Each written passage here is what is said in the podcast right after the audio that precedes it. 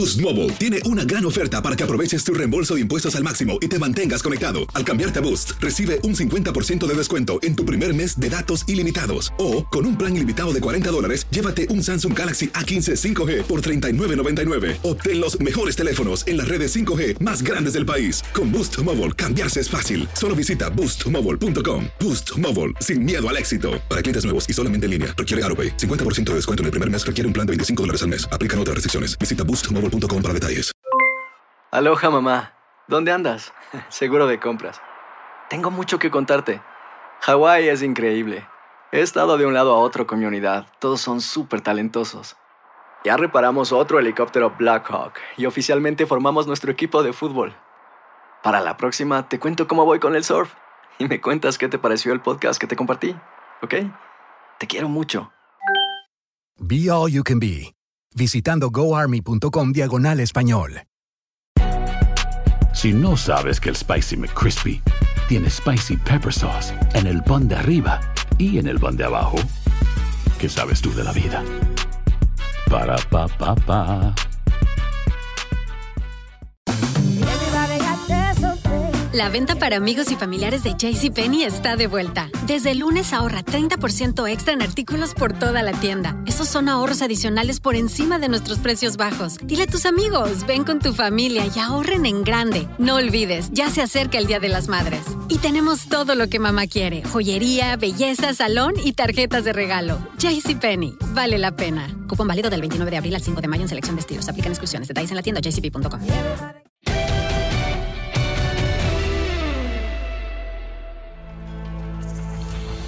Bueno, acá estamos para un nuevo episodio de Noches Mágicas. Esta semana sí, lo vamos a poder hacer porque se ha dignado el señor Luis Omar Tapia de volver de sus merecidas vacaciones. El problema, Luis, es que yo la semana pasada llamaba, llamaba, mandaba mensajes de texto por WhatsApp, trataba de hacer a- a- algún link este, de mi cuenta con la tuya, a ver si algo respondía por Instagram. ¿Dónde te fuiste? Que no estabas en ningún lado. ¿Te, metiste adentro? De... ¿Fuiste a Siberia? ¿Qué, ¿Qué fue lo que hiciste en esta semana de vacaciones? Hola Diego, un abrazo para todos. Mira, te tengo que explicar. Parecía Siberia, pero Siberia ah, con 100 grados de temperatura, por ahí unos que 35, 40 grados nuestros. Eh, estaba metido en la piscina, pero no era que estaba nadando, sino que la estaba limpiando. Y luego a uno de mis yernos ah, se le prendió la lamparita y en uno de los árboles dijo, ¿por qué no hacemos una casita en el árbol para los niños? Así que imagínate, tengo las dos manos, por eso no contestaba, llenas de ampollas. O sea, no puedo, no puedo ni mandar mensajes. Imagínate, esto de de la conexión ahora me lo tuvo que hacer mi señora, porque si no, no puedo mover los dedos. Ah, bueno, ah, bueno. O sea que te dedicaste a trabajar. Primero, trabajo de Sí. piscina. Yo pensé cuando dijiste piscina que te estabas haciendo unos largos y de vuelta este, para mejorar la condición física, pero no. Y Sí, después pero quisiste con los brazos, Ahora, ahora tengo más músculo, mira, más que Sí, de. Barro Schwarzenegger, tanto que levanté. hacer, hacer una casa arriba del árbol, eso sí que no, no te, no te No. imaginaba haciéndolo. Pero bueno, todo sea por los nietos, ¿verdad? Es verdad, es verdad, es verdad. Este, bueno, pero Y cuando gusta- vengan los chicos tuyos, ahí la pueden disfrutar. Sí, bueno, los míos ya están un poquito más grandes, no sé si se van a, a subir a la casa en el árbol, pero bueno, puede ser que, le- que les tiente. Este, pero qué bueno tenerte de regreso acá con nuestro episodio Noches Mágicas, eh, porque la verdad que te extrañamos mucho. Eh, y lo que a mí te tengo que ser honesto, eh, me ha despertado, se me ha prendido la lamparita. Este, y me ha despertado la idea de irme de vacaciones también en algún ¿En momento. serio? No, en serio. No, pero no voy a no voy a limpiar la piscina ni voy a No, en serio, una mirá, Diego, casa, te, muestro la mano. Sí, en por serio. eso, no, no quiero, no. O sea, yo quiero vacaciones relajado, la Lo que, sí, lo, que, lo que sí te voy a pedir que mientras estés en vacaciones, abras tu cuenta de TikTok para que podamos hacer duetos, ¿ok? Bueno, no te, que no prometo nada. ¿Cómo es tu cuenta de TikTok? ¿Cuál es? Luis Omar Tapia. Ah, bueno, Sí. Bueno, Y ya. no sé, no te prometo nada, eh, pero lo más probable, conociéndote, es que cuando regrese de mis vacaciones o en el medio de las mismas, tenga una cuenta abierta ya por otra persona. Grande, así. y que vaya a los TikTok, como decimos, en, en dueto. Y me parece que para celebrar tu regreso se me había cruzado la, la idea de pensar en qué técnicos sudamericanos eh, eh, pueden llegar a ganar la Champions. O sea, hay algunos que han estado muy cerca en los últimos tiempos. Solamente dos técnicos argentinos consiguieron ganarla, eh, pero como decís vos, eso fue en la prehistoria, ¿no? Este, porque el primero, el primero, fue Luis Antonio Carniglia, que era un, un ex jugador de fútbol, ex delantero, que pasó por el fútbol mexicano, estuvo en el Atlas. Eh, él era jugador de Boca, eh, para la gente que no lo conoce, en la década de los 30, de los 40, muy buen jugador de Boca, pero tuvo una lesión, le costó mucho recuperarse y bueno, al final terminó después de varios años emigrando al, fútbol europeo, jugando en Francia, ahí es donde se retira, sale campeón con el Niza y eso le abre las puertas del Real Madrid. Increíblemente pasó del fútbol francés a ser técnico del Real Madrid y es el técnico que gana las primeras eh, dos orejonas, ¿no? En ese momento la Copa de Campeones de, Europa. Y el otro, técnico argentino, un poquito más acá en el tiempo, no tan más acá en el tiempo, es Elenio Herrera, que Elenio se hace famoso también, exfutbolista, se va muy joven, eh, casi no juega en la Argentina, eh, al fútbol europeo, también como nexo tiene el, haber estado en Francia, pero después en su época de entrenador, sale campeón de liga con el Atleti, sale campeón de liga en varias oportunidades con el Fútbol Club Barcelona y ahí es donde pasa el fútbol italiano, donde revoluciona un poco eh, eh, la forma en la cual se jugaba en ese país, ganando el calcio, la Serie A en varias oportunidades con el Inter y saliendo dos veces campeón de Europa eh, de manera consecutiva. También pierde una final en el 67 con el Celtic de Glasgow. Esos son los dos técnicos argentinos que llevaron el éxito, Luis, eh, tanto al Madrid como al Inter en su momento, pero que pasaron de esto más de 50 años, ¿no? En cada caso. Así que queda muy sí, en la historia. Una Carnigle fue el que llega por ahí en los años 55, 56 al Real Madrid, en 57 sale campeón, 58 con ese gran Real Madrid, ¿no? Donde estaban los genios de aquel momento y luego Elenio Herrera, el verdadero HH, ¿eh? porque se creó el sistema cuando llega al Inter, que luego en todo el continente europeo era conocido como el sistema HH, ¿no? Porque él es el que revoluciona eh, prácticamente el, fútbol italiano, después del éxito que había tenido por otro lado, eh, lo revoluciona de una forma donde era defensivo, pero a la misma vez un juego que era atractivo, donde podía convertir muchos goles, pero era de ida y vuelta para allá y para acá, y se convierte eh, en un sistema que muchos lo terminan utilizando en la era moderna del fútbol. Así que, sí, pero hay muchos, ¿no? Hay varios sudamericanos, latinoamericanos que realmente han estado ahí al borde, pisando, pisando, pisando, pisando, pero falta dar el último, el último pasito nada más para llegar al, último escalón y ser glorioso en la Champions. Sí, bueno, hablando de Lenio Herrera, en tema ese del sistema que utilizaba, por ahí es un poquito aburrido, ¿no? Tocarlo en todo en detalle, pero creo que sí vale destacar que eh, no solo dentro de la cancha, a donde utilizaba un 5-3-2, ¿no? Jugando con un libre, eh, con eh, dos hombres a la banda que iban y venían buscando la transición rápida. Muchos decían que era muy defensivo a veces, el famoso catenacho, pero lo que él, él decía en su momento que la pelota circulaba mucho más rápido de lo que podían llevarle a los jugadores, entonces que no le interesaba tanto la posesión y sí las transiciones rápidas para poder llegar al gol y bueno, terminó obviamente con mucho éxito en aquel Inter, ¿no? Ganando dos Copas de Europa, además de todos los títulos domésticos. Pero bueno, eh, dejamos esta parte de la prehistoria a un lado y nos enfocamos un poco más en la fase, en la era de Champions League, donde eh, me gustaría destacar primero a Héctor Cooper. A Héctor. Porque Héctor eh, llega a un Valencia que tenía muy buen equipo en ese momento. Tenía muchas figuras en distintos puestos. nosotros en algún otro programa, en algún otro contacto aquí en Noches Mágicas, destacábamos aquel equipo, Luis. Es más, a muchos de los jugadores los considerábamos tal vez en aquellos importantes que nunca han ganado la Champions, ¿no? pero que habían jugado dos finales dentro del tema de los sudamericanos, como Pellegrino, como el Ratón Ayala, como el Kili González, eh, como el mismo Pablo Aymar, ¿no? que fueron todos futbolistas que fueron importantísimos para, para ese club. Eh, pero Héctor Cooper, eh, de este lado del Atlántico, tenía la, eh, después de, ser como jugador y técnico.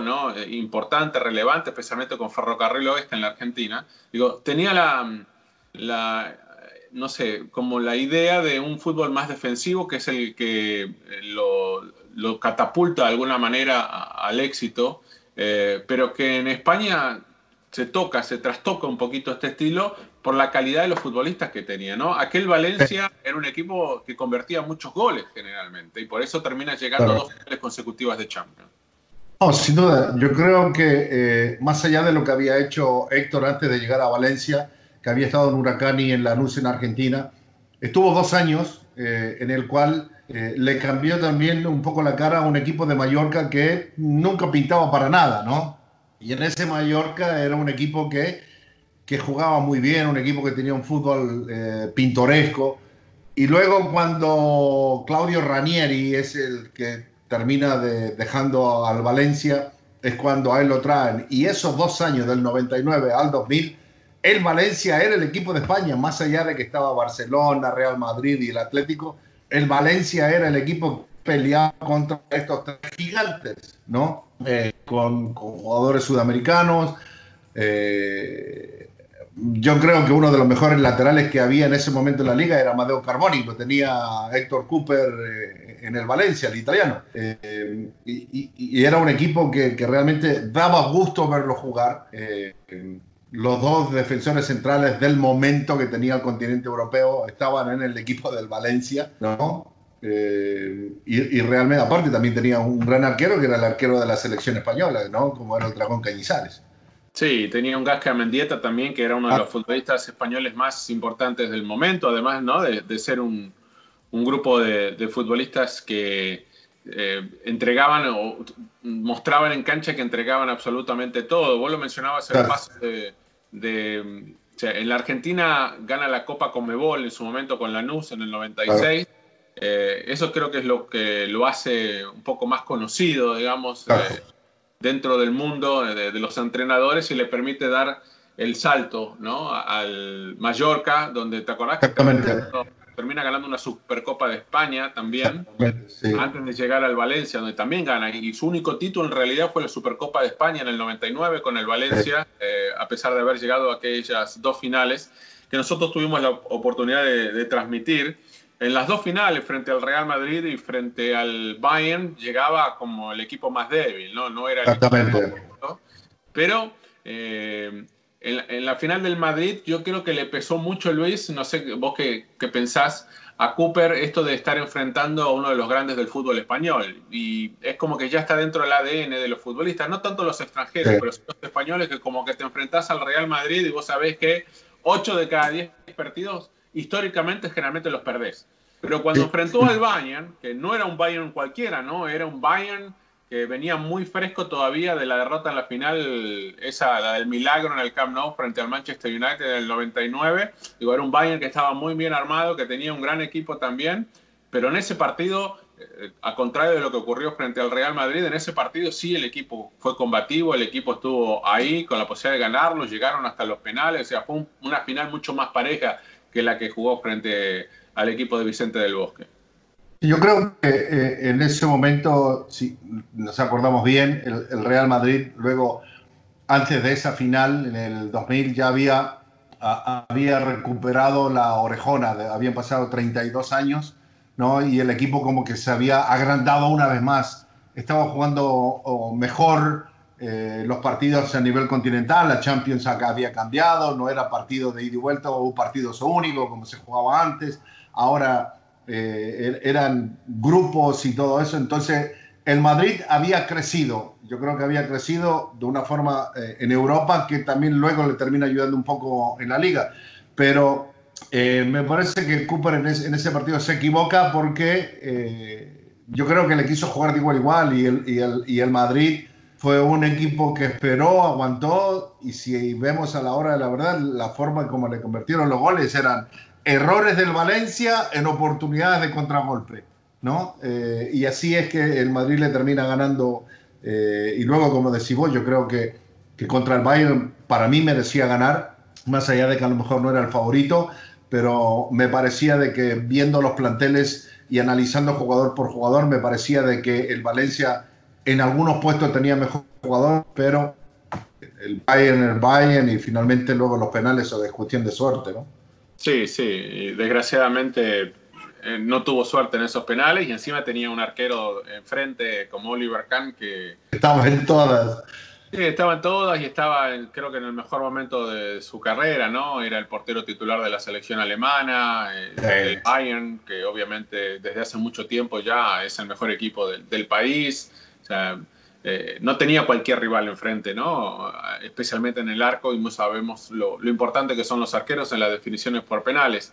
Este, bueno, Héctor Cooper, después de ese paso por el conjunto de Valencia, de aquellas dos finales perdidas, termina yéndose al fútbol italiano a entrenar el Inter. Y no está mucho tiempo, un par de temporadas, después regresa a España, está con el Mallorca, este, y después ya comienza el periplo este, que lo, estoy leyendo para acordarme porque va al fútbol griego, entrena la selección de Georgia. Medio Oriente. Va por, sí, va por Turquía, eh, por Medio Oriente, técnico de la selección de Egipto y de Uzbekistán, digamos. Ahora estamos esperando que el señor Héctor Cooper, que todavía yo creo que puede, me parece a mí, puede llegar a tener alguna otra oportunidad, ¿no? No sé si en el fútbol argentino o en el fútbol europeo, pero bueno, estamos esperando que regrese a entrenar un poquito más cerca de nosotros para, para poder disfrutar de, sus equipos. Él fue el, tercer argentino de, llegar a, entrenar un equipo en una final de Copa de Campeones de Europa o actualmente Champions League. El cuarto eh, es Diego Pablo Simeone. Eh, Señor. Diego que estuvo em, dos veces a punto de ganarla. Creo que Ningún otro técnico argentino después de Carnigla y eh, el señor Herrera tal vez ha estado tan cerca o merece tanto por el trabajo que ha hecho en ganar eh, una Champions League. Eh, nosotros en el 2014 creo que de las dos yo pensé que esa era la que iba a ganar, ¿no? Pensando en que se necesitó de aquel gol en extremis de, de Ramos, un equipo que hasta ese momento se había defendido con uñas y dientes el Atlético y que había llegado hasta ese punto del partido ya casi sin resto físico, ¿no? Y se notaba claramente en la cancha que la parte física estaba del Real Madrid y eso terminó siendo determinante en los suplementarios. Pero bueno, ¿qué podemos hablar de Simeone? Porque yo creo que eh, no hay tal vez en el fútbol moderno eh, un técnico que haya cambiado la mentalidad, ¿no? Como eso que decimos muchas veces, el cambio de chip. Eh, y que es como que llegas al atleti y te lavan el cerebro y te hacen creer que vos le podés ganar realmente, y lo ha demostrado, le puedes ganar absolutamente a cualquiera, frente a cualquiera, podés desafiar al Real Madrid de Cristiano, al Barça de Messi, podés ganarles. Bueno, creo que eso es lo que ha provocado que Diego Pablo Simeone hoy sea uno de los mejores entrenadores del mundo, Luis. Sin duda, yo creo que hay un antes y un después, ¿no? De, el Cholo Simeone en, su llegada al Atlético de Madrid. El antes de, que el Atlético era, digamos, una bolsa de boxeo, ¿viste? De los boxeadores, donde el Barcelona y el Real Madrid lo agarraban a golpes para allá y para acá y como que se quedaba quietecito sin tener ninguna reacción.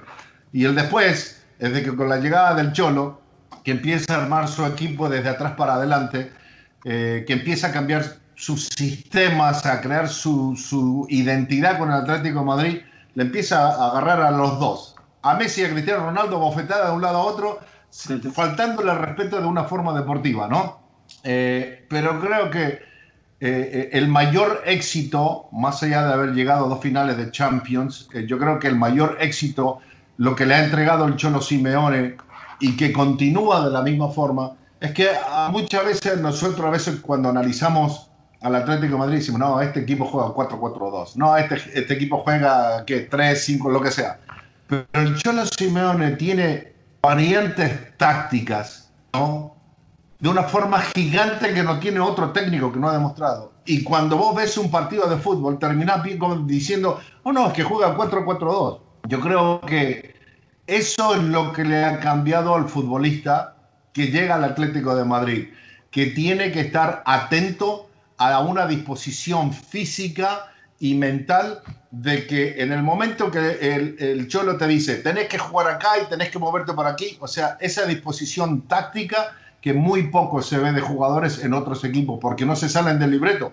Acá prácticamente el Cholo los empuja a esos jugadores a salirse del libreto y por eso que a veces decimos, no, es que es muy defensivo. Sí, pero también convierte goles. De esa forma gana títulos y de esa forma llega a finales, ¿no? Sí, bueno, ha tenido mucho, desde que él llegó, ya hace casi nueve años al Atlético de Madrid, ha tenido buen ojo el club para, y me parece él también, para tener delanteros que le han rendido, ¿no? Desde Falcao, eh, obviamente tenía antes a Forlán y, y al Kun Agüero cuando él llega. Eh, después viene Antoine Grisman, Diego Costa, son, todos delanteros que le han dado mucho, ¿no? Y ahora está esperando el nuevo. ¿Quién es el próximo? ¿Será Joao Félix, no? Esa es la gran inversión histórica, la importante en la historia del club, eh, la que ha realizado hace algunos meses atrás. Pero bueno, el Cholo lo decís muy bien, él, cambió la mentalidad absolutamente del futbolista, del club. Eh, ganó una liga, una Copa del Rey, una Supercopa de España, tiene las dos finales de Champions eh, perdidas en el 14 y en el 16. Ganó dos Europa Leagues, una, una la gana inmediatamente cuando llega, ¿no? Seis meses, siete meses después de llegar al Atleti, termina ganando su primera Europa League y en el 2018 cuando termina ganando su segunda. También tiene dos Supercopas ganadas, la última al, al Madrid en el 2018. Entonces, no solo todo es trabajo y sacrificio. También está, a partir de los títulos, de alguna forma, la confirmación de que todo lo que se viene haciendo se está haciendo bien, ¿no? Y, no es solo, sí, entregas la vida en la cancha, pero siempre terminás detrás del Barça y, del Madrid o terminás detrás de los poderosos del fútbol europeo. Hoy yo creo que hasta al futbolista que no está en el Atlético de Madrid le seduce la idea de llegar al club y que te lo entrene Simeone. Creo que eso es lo que ha ganado también el Cholo y que el Atlético tal vez lo pierda, esta, esta seducción hoy que tiene con el futbolista, el día que el Cholo se vaya, ¿no? Y que elija entrenar a algún otro equipo, algún otro club o hasta la misma selección argentina. Y sabes lo otro también, por ejemplo, eh, eh, es la forma, ¿no? Eh, de cómo se mete en la cabeza del futbolista. Si recordamos muy bien, por ejemplo, jugadores que para muchos decían, no, ya están para colgar los botines o para que se vayan a un equipo de mitad de tabla para abajo, como Juan Fran. ¿Quién iba a pensar que Juan Fran, a su edad, iba a ser dueño y señor de ese costado de la cancha en el Atlético de Madrid por tanto tiempo? Que Felipe Luis se iba a convertir en el lateral izquierdo, no por muchos años en el equipo del Atlético de Madrid. Y aquí va otro, Versálico. ¿Quién iba a pensar también de que se iba a convertir en una pieza fundamental en las rotaciones de los jugadores en el Atlético de Madrid, teniendo a dos grandes centrales, los dos uruguayos, ¿no? Pero luego la rotación, ya sea si poniéndolo por un costado como lateral o jugando con tres eh, eh, eh, defensores centrales, en ese sistema que siempre cambió. Yo creo que él se le metía tanto en la cabeza a los futbolistas que le creen todo y a la hora de la verdad terminan siendo exitosos. Sí, sí. Obviamente hay algo de eso, ¿no? Hay algo de eso del, que ya se veía de lo que él hacía dentro de una cancha como futbolista, ¿no? Creo que él demanda, exige eh, eso, e, esa entrega, ¿no? La que él demostraba como futbolista y bueno, eh, es como que también sus jugadores eh, están totalmente convencidos de que lo que él dice es casi palabra santa, ¿no? Y que existe este cholismo de entregarlo todo sabiendo que los resultados están a la vuelta de la esquina. Ahora Diego, Diego lo otro también a la hora de vender jugadores. Dice, no, también me lo vendieron, no importa. Entra dinero al club y voy a comprar otro que a lo mejor me dé mejor, igual o mejores resultados. ¿Te acuerdas cuando vendieron a Arda Turán? Que hicieron buena Dijeron, ah, no, se perdió el fútbol del Atlético. Y vino Antoine Grisman y luego se convirtió en la figura del Atlético.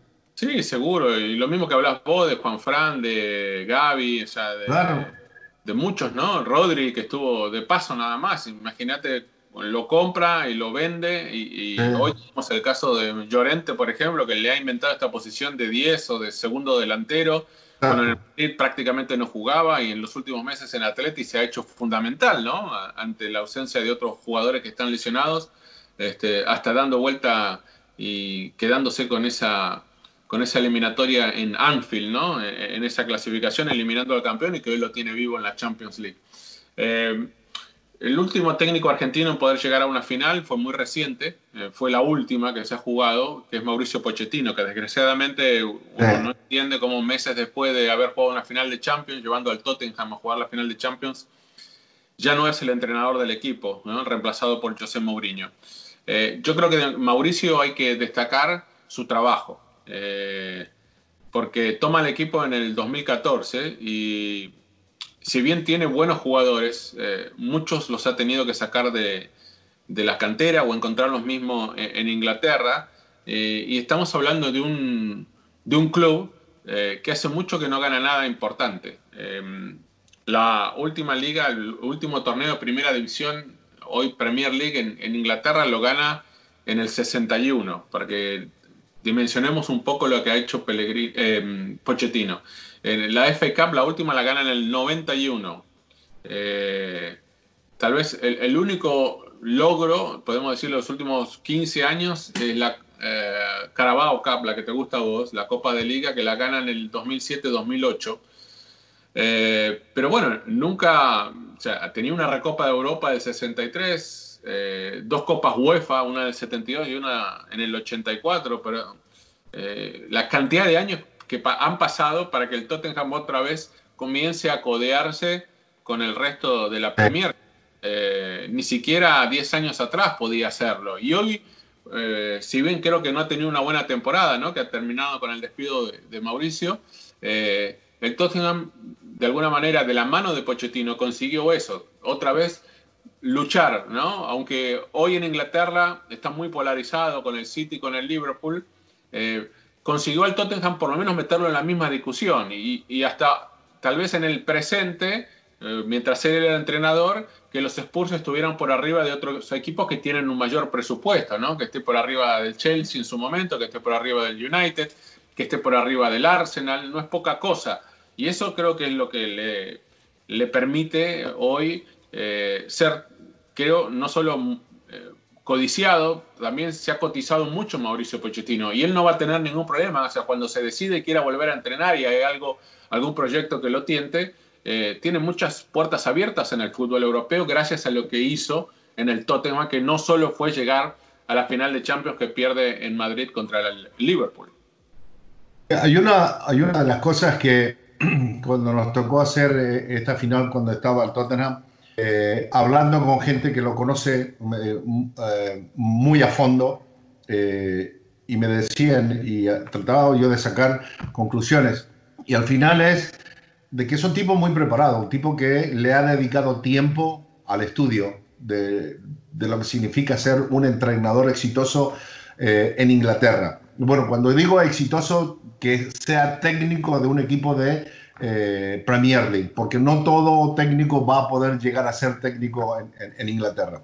Y que sus estudios, su preparación, sus análisis, eh, eh, que él que empieza a, a agarrar su cuerpo técnico y a y a empezar a repartir responsabilidades para luego sacar una conclusión de que esta es la forma y el estilo de juego que vamos a imponer, de que esta es la forma como nos vamos a enfrentar contra los rivales, después que recibe todos sus análisis de, de, toda su gente alrededor.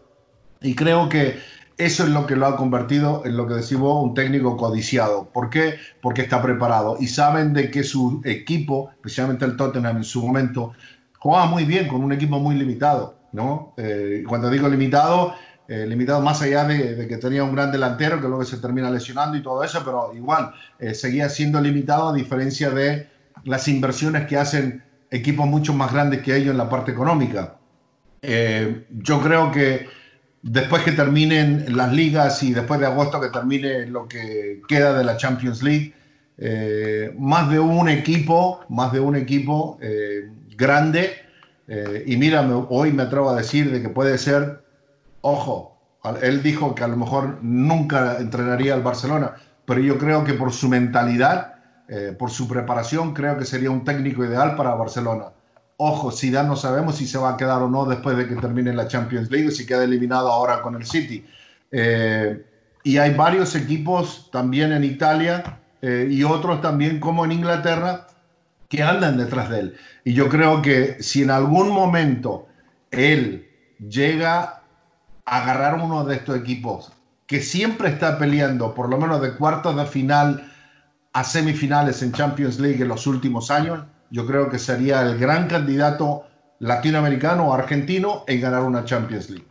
Sí, bueno, por la edad, sí, yo creo que entre él y Simeone, ¿no? Es como que está servida la mesa como para que ellos puedan llegar a ser los próximos técnicos en tal vez ganar una Champions League. Se habla mucho de que Mauricio está en el proyecto del Newcastle, ¿no? De este Newcastle supuestamente a punto de pasar a, a manos también de los petrodólares, este, que bueno, Mauricio estuviera eh, en esa posición de ser el técnico elegido para armar otro super equipo en la Liga Premier inglesa. Eh, no me quiero olvidar, Luis, tampoco, porque además yo le tengo que agradecer un par de títulos que ganó eh, a, un compatriota, a un compatriota tuyo, que es el ingeniero Manuel Pellegrini, el tipo al que respeto mucho eh, porque también trabaja muy bien. Eh, conozco muchos jugadores que lo han tenido como técnico y que siempre me han hablado muy bien de, Manuel. Eh, yo tuve la oportunidad de conocerlo a Manuel a mitad de la década de los 90.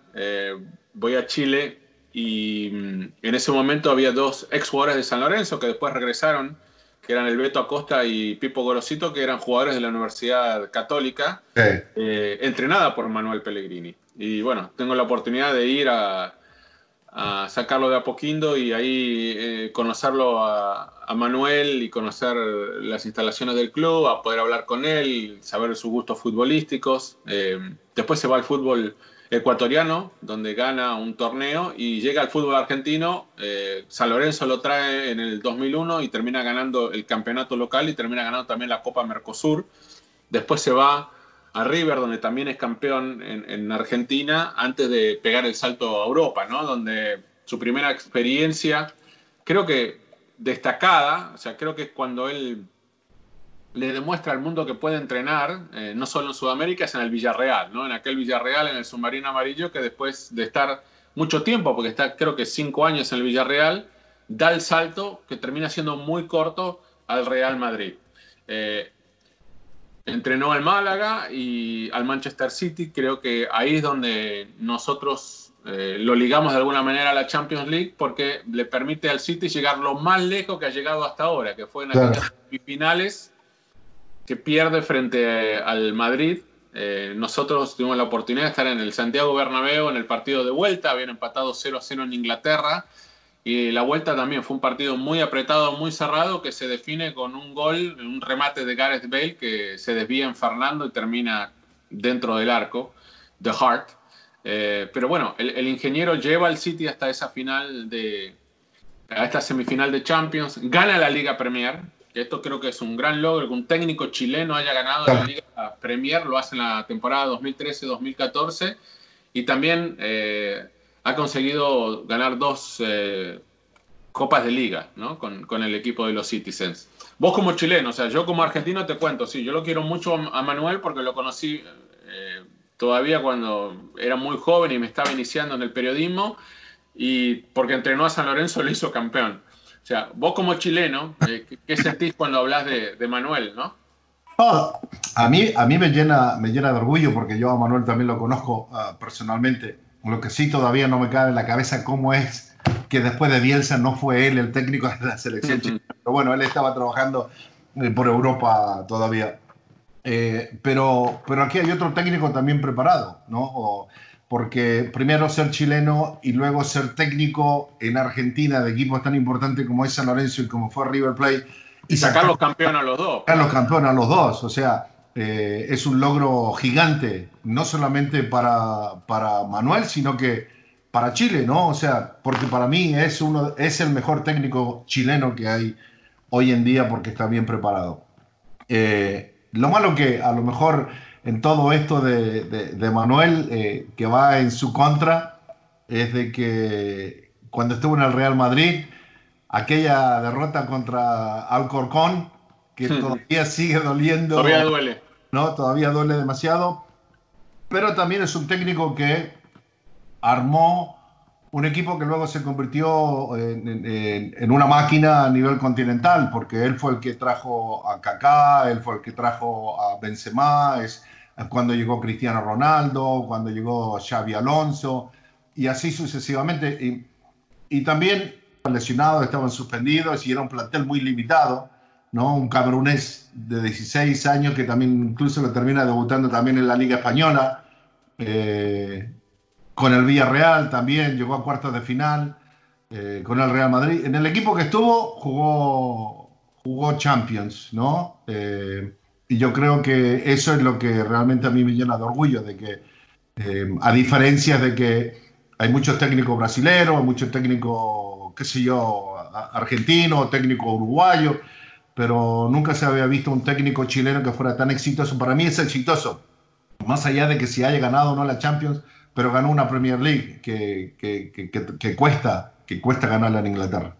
Sí, bueno, lo, que eh, Manuel en, su momento y post Real Madrid, él siempre destacó, dice que se siente frustrado eh, por no haber llevado al Madrid a, conseguir lo que él pretendía que consiguiera, pero él decía en su momento que sí, le firmaban o le traían muy buenos jugadores, dice, pero todavía no eran los jugadores que yo necesitaba para armar el equipo, dice.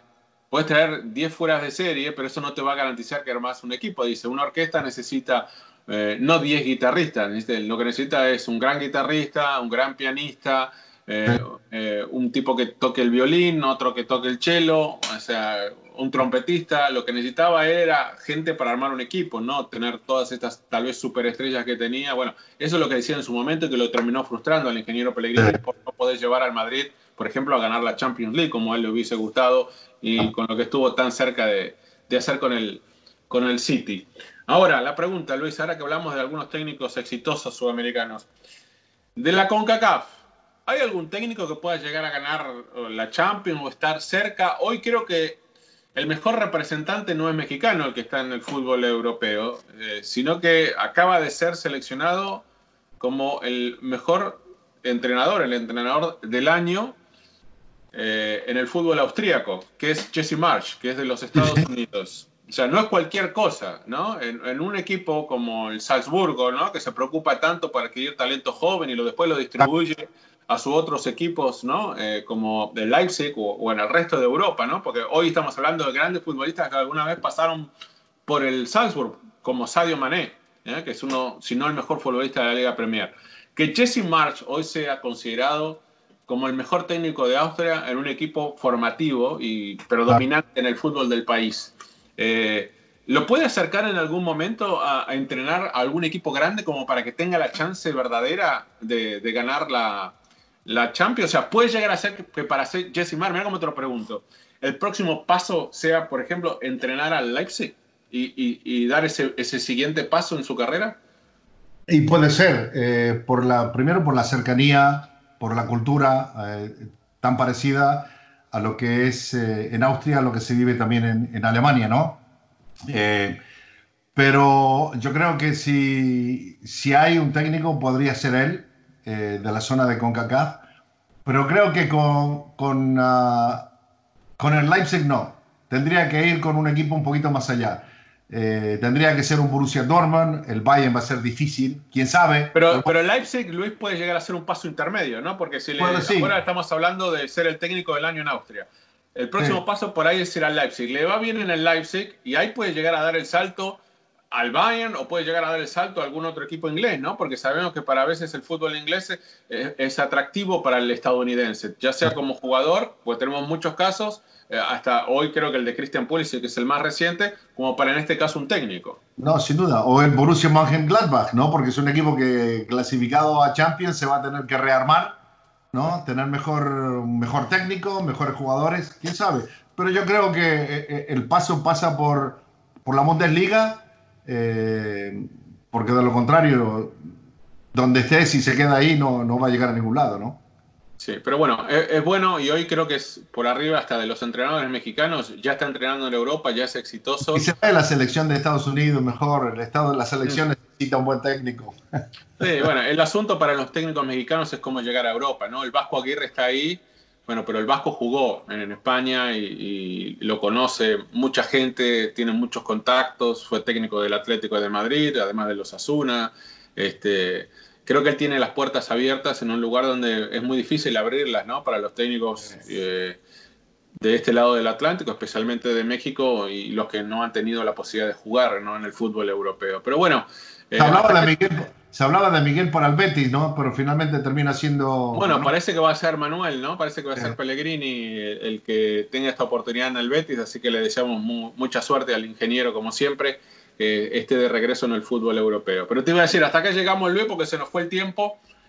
Hablando de fútbol y hablando como nos gusta de, los que nos hacen sentir orgullosos de ser sudamericanos o, latinoamericanos, ¿no? De que estén allí, eh, que hayan cruzado el Atlántico y, que les esté yendo muy bien y hayan estado tan cerca de la gloria. Falta, como decís vos, falta que uno lo gane, ¿no? Nada más. Que, Simeone lo gane, que Pochettino lo gane, que algún otro lo gane para, para demostrar también que no solo de este lado del Atlántico hay muy buenos jugadores, sino que también hay muy buenos entrenadores y le dan la oportunidad. No, sin duda, como dijo Jürgen Klopp, ¿te acordás? Lo único que nos falta es ganar una.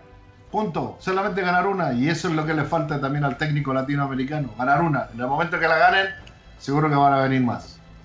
Bueno, este, como siempre le pedimos a la gente que nos mande sus preguntas, si quiere compartir por video o, por eh, la red que sea social hacernos llegar lo que les parece, lo que quieren, este, alguna anécdota que quieren que contemos de algún momento especial de nuestras carreras. Te mando un ah. abrazo grande, Luisito. Igual, cuídate mucho. Otra vez y acá, como siempre, la gente cada semana nos encontramos en Noches Mágicas.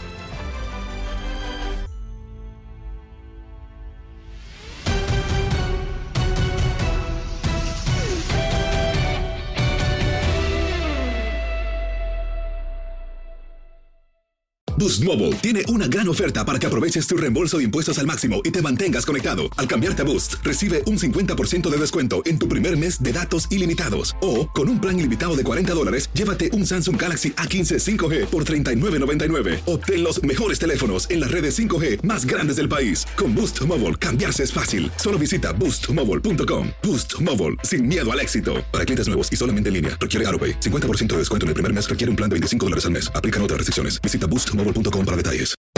Hacer tequila, don Julio, es como escribir una carta de amor a México. Beber tequila, don Julio, es como declarar ese amor al mundo entero. Don Julio es el tequila de lujo original, hecho con la misma pasión que recorre las raíces de nuestro país.